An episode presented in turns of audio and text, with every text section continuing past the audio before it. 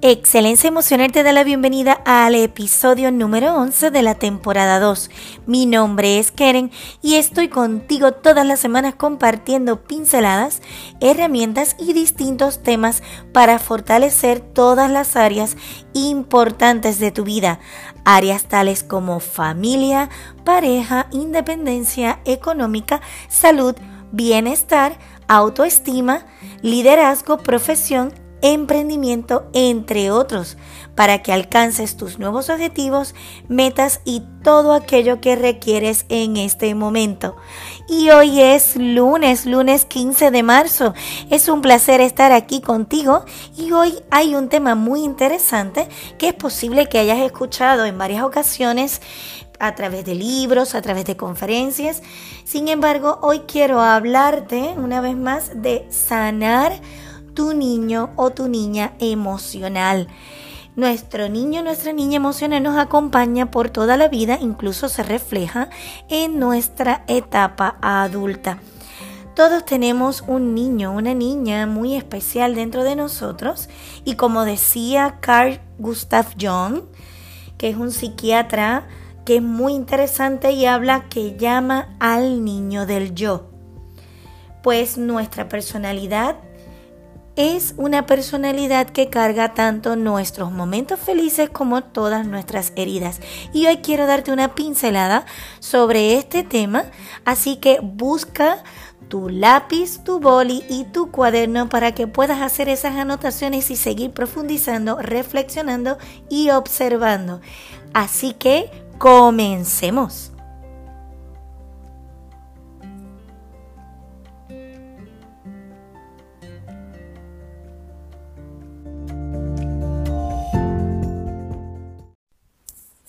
Sanar nuestro niño o nuestra niña interior es responsabilidad de cada uno de nosotros. Eh, a través de nuestras conductas emocionales hacia nosotras, hacia nosotros y hacia los demás, pues descubrimos cómo está nuestro yo interior y cuando esa parte interior está herida, nos sentimos en ocasiones desbordados emocionalmente, con rabia o tristeza, con sufrimiento, con la necesidad de sentirnos pegados al otro, reconocer y acercarnos a nuestro niño o niña herida, apoya a armonizar nuestras relaciones. Este tema para mí es un tema muy importante donde lo trabajo en consultas de coaching, terapia, talleres e incluso he creado un sistema que me gusta muchísimo aplicarlo a través de, de cómo sanar y descubrir esa parte de nuestro yo interior. Como te decía en la introducción de este podcast, el psiquiatra Carl Gustav Jung lo llama el niño del yo que es como el niño de nuestra personalidad que carga con la herida de la vida sin solucionarse. En ocasiones te empiezas a dar cuenta donde tus relaciones, principalmente en la etapa adulta, se ven reflejadas a través de el niño interior herido o el niño interior sano, pues tenemos dos partes. Tenemos nuestra parte sana y nuestra parte herida. Así que eh, ese niño o esa niña no se relaciona con un recuerdo bien preciso o con un periodo específico de nuestra vida, sino que es la representación de todas nuestras experiencias de la infancia que se van adquiriendo em, de una forma en una estructura psíquica, de una representación más bien simbólica.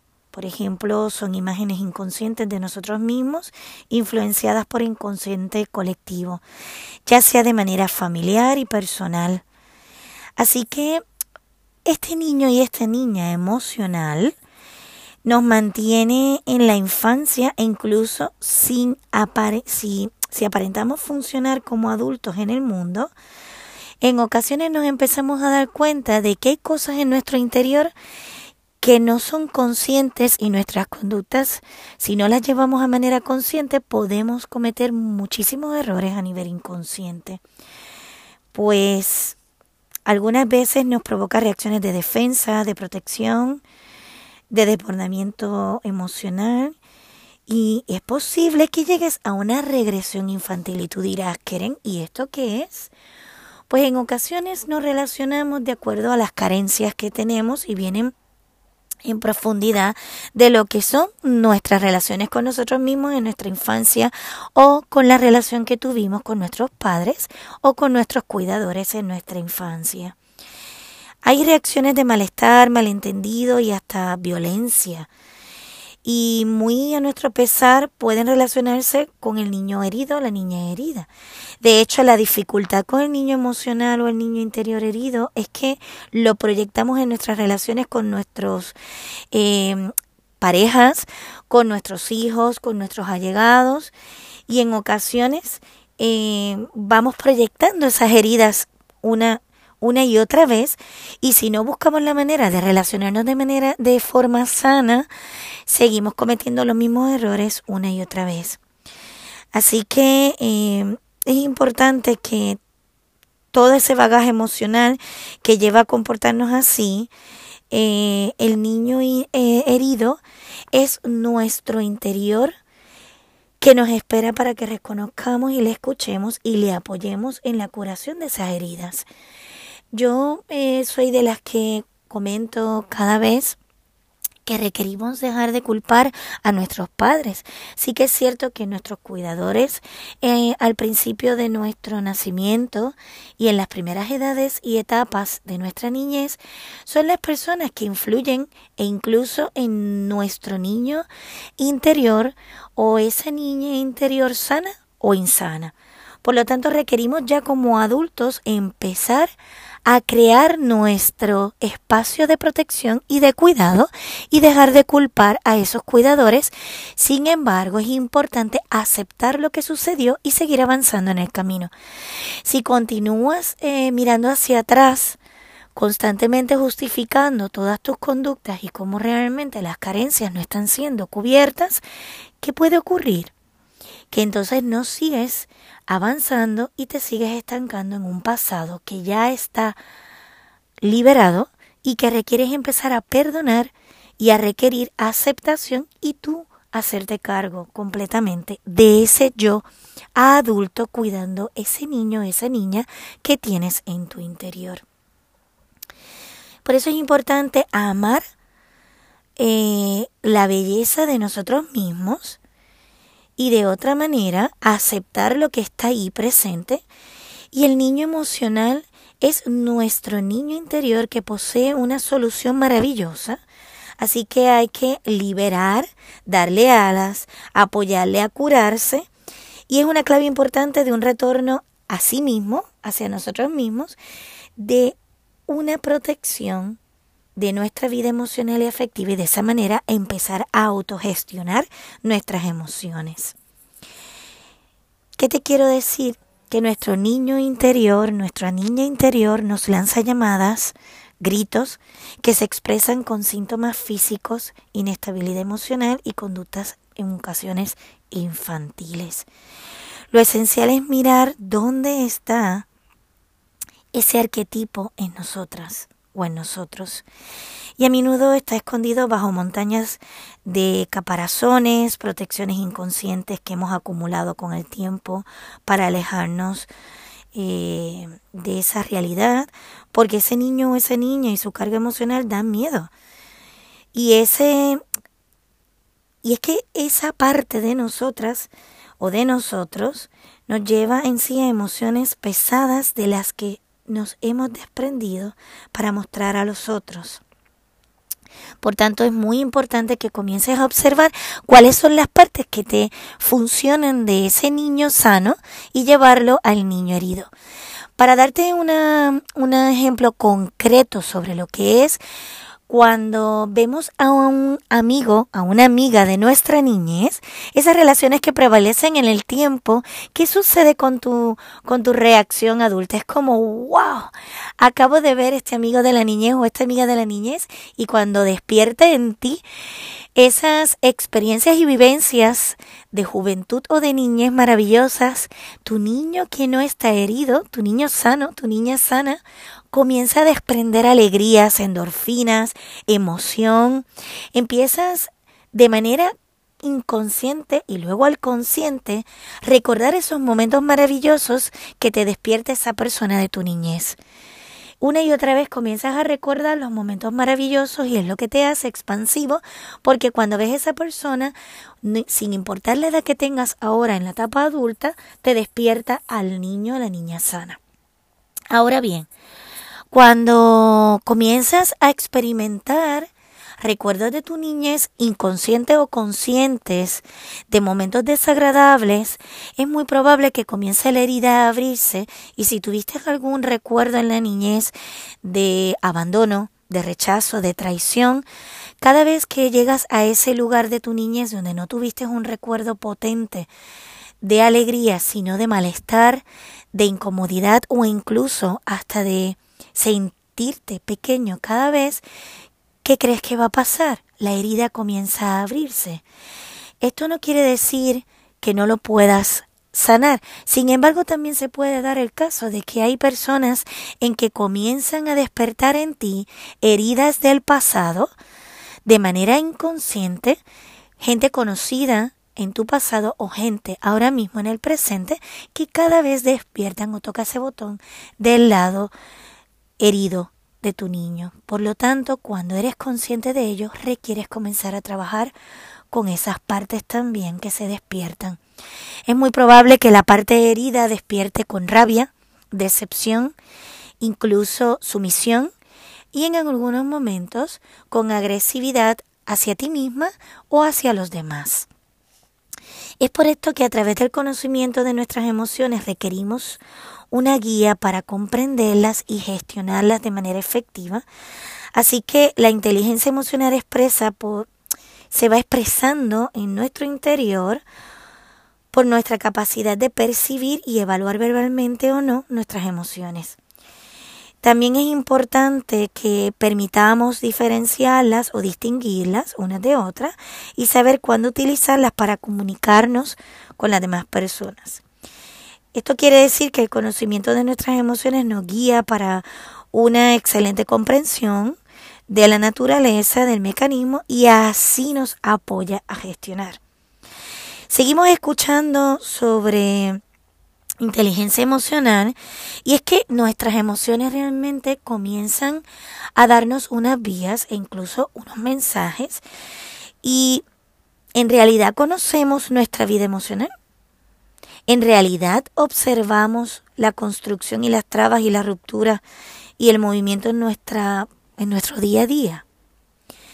Si lo hacemos, nos resulta mucho más fácil el reconocer cómo se expresa en nosotros nuestro niño interior emocional, que en muchas ocasiones no ha crecido al mismo tiempo que nosotros cuando está herido y que algunas veces, sin que lo sepamos verdaderamente, manipula nuestra vida de adulta o de adulto, ya sea porque lo hemos olvidado, porque lo hemos dejado de lado, o bien porque simplemente ignoramos esa existencia. Y la emoción es la cara visible de nuestros afectos, de cómo percibimos el mundo y de nuestra personalidad e historia.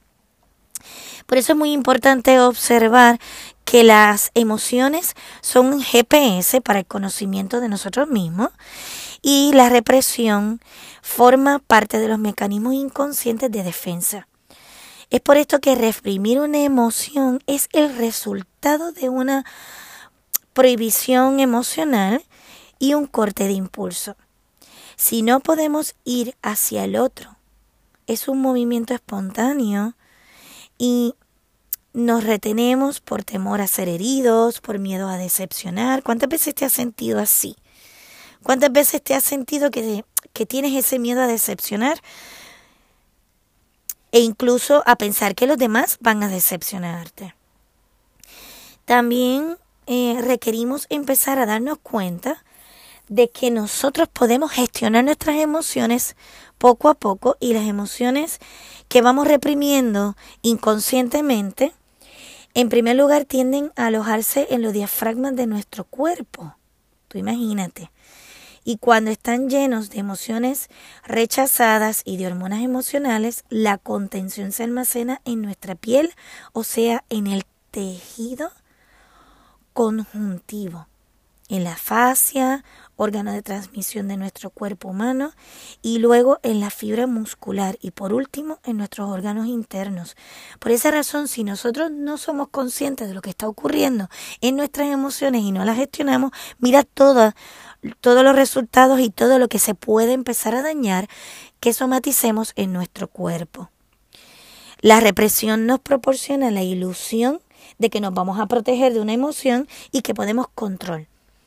Podemos controlarla. Cuando decimos control es como apretarla. Sin embargo, si la gestionamos, somos conscientes de ello y buscas apoyo, realmente te liberas y comienzas a darte cuenta de que tienes la capacidad de trabajar tus estados interiores de manera sana. Por esta parte, a fuerza de inhibir la emoción, llega el congelamiento, una vía de rechazo masivo de las expresiones emocionales. Eh, es importante de que comiences a mirar la pregunta, ¿cómo puede crecer esta dimensión en nosotros si la mantenemos en nuestro inconsciente, bien encerrada en un caparazón mal amado? ¿Tú gestionas realmente las emociones de manera sana? expresas realmente o eres consciente de lo que está sucediendo? De hecho, es por esto que requiere en muchas ocasiones buscar un profesional que pueda acompañarte en el camino terapéutico, en el coaching, a través de procesos de talleres de potencial humano, la meditación, el yoga, distintos componentes y herramientas para tú poder transitar la parte emocional que reprimes y empezar a ser consciente de que requieres liberar esa parte de contención para poder ser el sabio generador de emociones y poder empezar a gestionarlas. Esto quiere decir que lo que puedes crear como sufrimiento generado por una herida fundamental sin tú darte cuenta que está ahí, puedes crear entonces sanación en ella con fortaleza. Entonces es importante empezar a darte cuenta ciertas impotencias que hay en este espacio. Por ejemplo, hay algo muy interesante que para mí hay varias preguntas que requieres empezar a escribir y es porque una parte infantil de nosotros se niega a crecer. Número dos, ¿por qué incluso siendo ya adultos sentimos resentimiento hacia nuestros padres? Número tres, porque nuestra madurez en edad no se parece en nada a nuestra madurez afectiva. ¿Por qué algunas partes de nuestro cuerpo no envejecen al mismo ritmo que otras? Y hay otra muy importante, o por qué como hombre o como mujer vivo una sexualidad inmadura. ¿Por qué como adulto me niego a envejecer y esta parte, cuando anotas todas estas preguntas, míralas en su fondo, no para que te autocastigues, sino para que comiences a observar.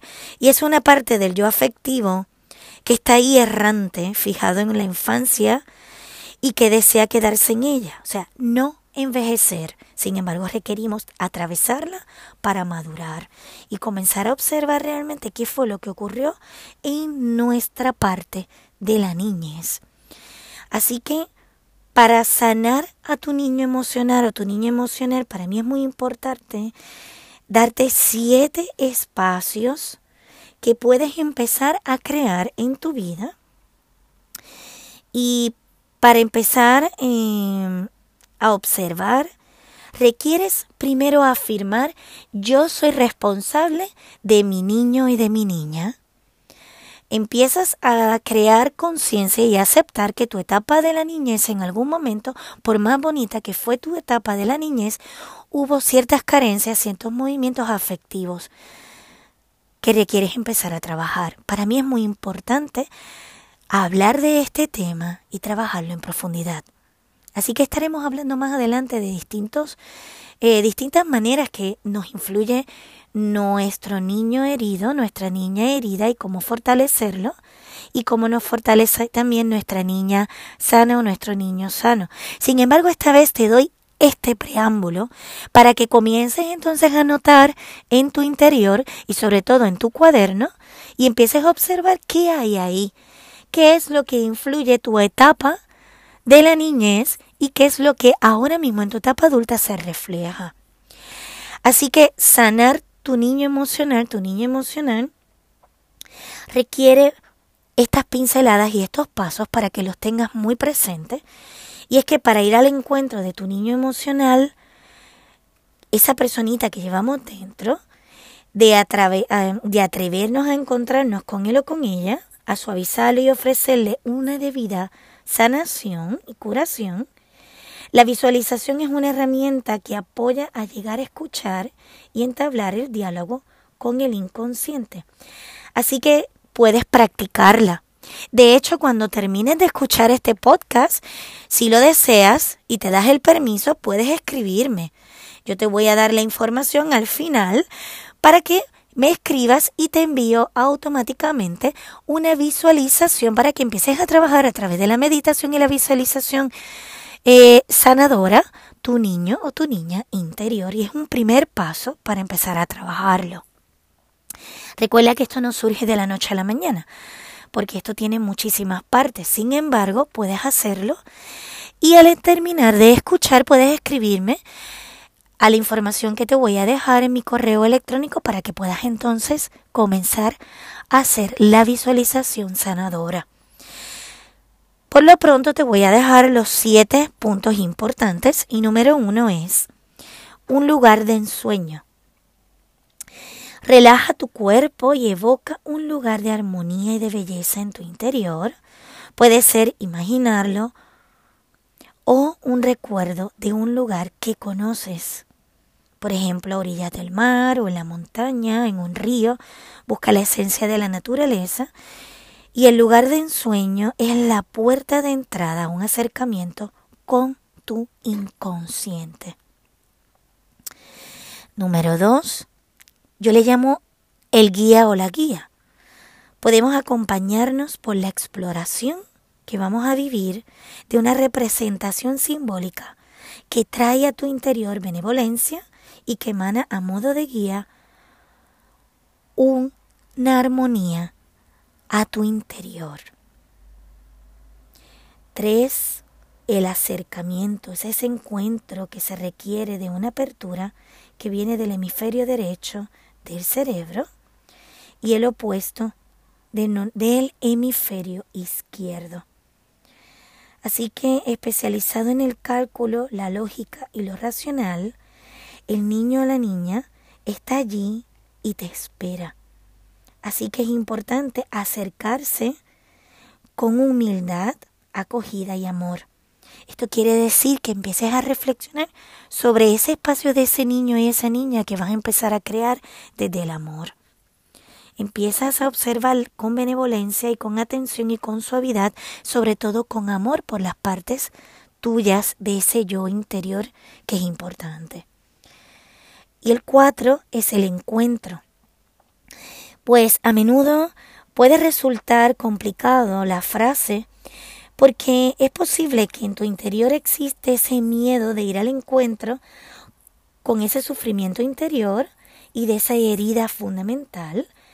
Así que es importante que en lugar de huir, mantengas presente, respirando, observando que son aquellas partes de ti que para ti son importantes, que te han surgido en un momento dado que de dolor se han convertido en sufrimiento. Y después, importante, escribir qué es aquello que tú requieres encontrar de ti mismo, de ti mismo, ¿para qué? Para empezar a sanar. Así que pasas ahora al número 5, que es la partida y la gratitud es darle las gracias a ese niño o a esa niña que está ahí. Damos las gracias en reconocimiento de ese nuevo vínculo creado con la intención de una nueva cita, mes a mes, semana a semana, día a día. Es importante dar una cita a esta parte inconsciente de ti mismo, de ti misma, comenzar con el día a día, paso a paso. Esto significa que mantienes un vínculo consciente con ella. Número 6 es el retorno. Es volver a ese lugar de ensueño, escuchando todas tus sensaciones físicas, emocionales y psíquicas. reposar y volver a la realidad. Es por esto que es importante que hagas una meditación diaria de visualización donde puedes empezar a crear ese vínculo emocional con tu niña sana, aceptando la parte herida y dándole protección a tu interior.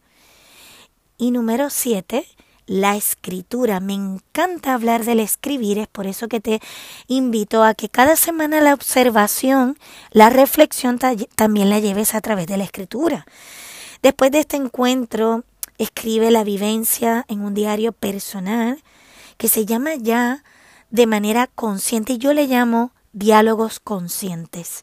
Son esos diálogos a través de la escritura. Diálogos conscientes es ese diálogo personal que va de forma impresionante del inconsciente al consciente sin hacer análisis, solamente observando. Y te das el tiempo para la aceptación del niño o la niña que has encontrado en estos momentos e integrarlo a tu vida diaria. Es por esto que requieres seguir fortaleciendo ese espacio y esas partes de ti. Y ya verás como te irás dando cuenta de que este primer paso en, estos siete, en estas siete pinceladas profundizarás no solamente en el espacio de tu niño, tu niña interior, sino también de cómo gestionar los eventos en tu vida y buscar ese acompañamiento que requieres. Recuerda que estás acompañado a cada momento y cuando eres acompañado no es porque seas débil, sino es porque la fortaleza viene desde ese acompañamiento y una mirada más amplia, desde la observación y la reflexión.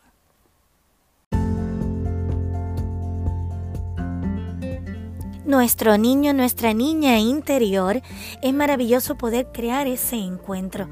Recuerda que también es importante empezar a fortalecerte a ti mismo, a ti misma, cuando comienzas a darte amor. Se abre un mundo de oportunidades y comienzas a relacionarte desde otro espacio, que es la fortaleza emocional para seguir fortaleciendo relaciones sanas de armonía y de amor incondicional. Como te comenté, puedes escribirme a kerenborras.hotmail.com y te envío, una vez termines de escuchar el podcast, me puedes solicitar la visualización sanadora para el encuentro de tu niño o tu niña interior y es la visualización sanadora consciente. Es un placer para mí poderte apoyar en este espacio Así que si esta información ha sido de utilidad y de beneficio para ti y crees que hay otras personas que pueden beneficiarse de esta información, puedes suscribirte si no lo has hecho aún, compartir con una captura de pantalla este episodio en tus historias tanto en el Facebook como en Instagram.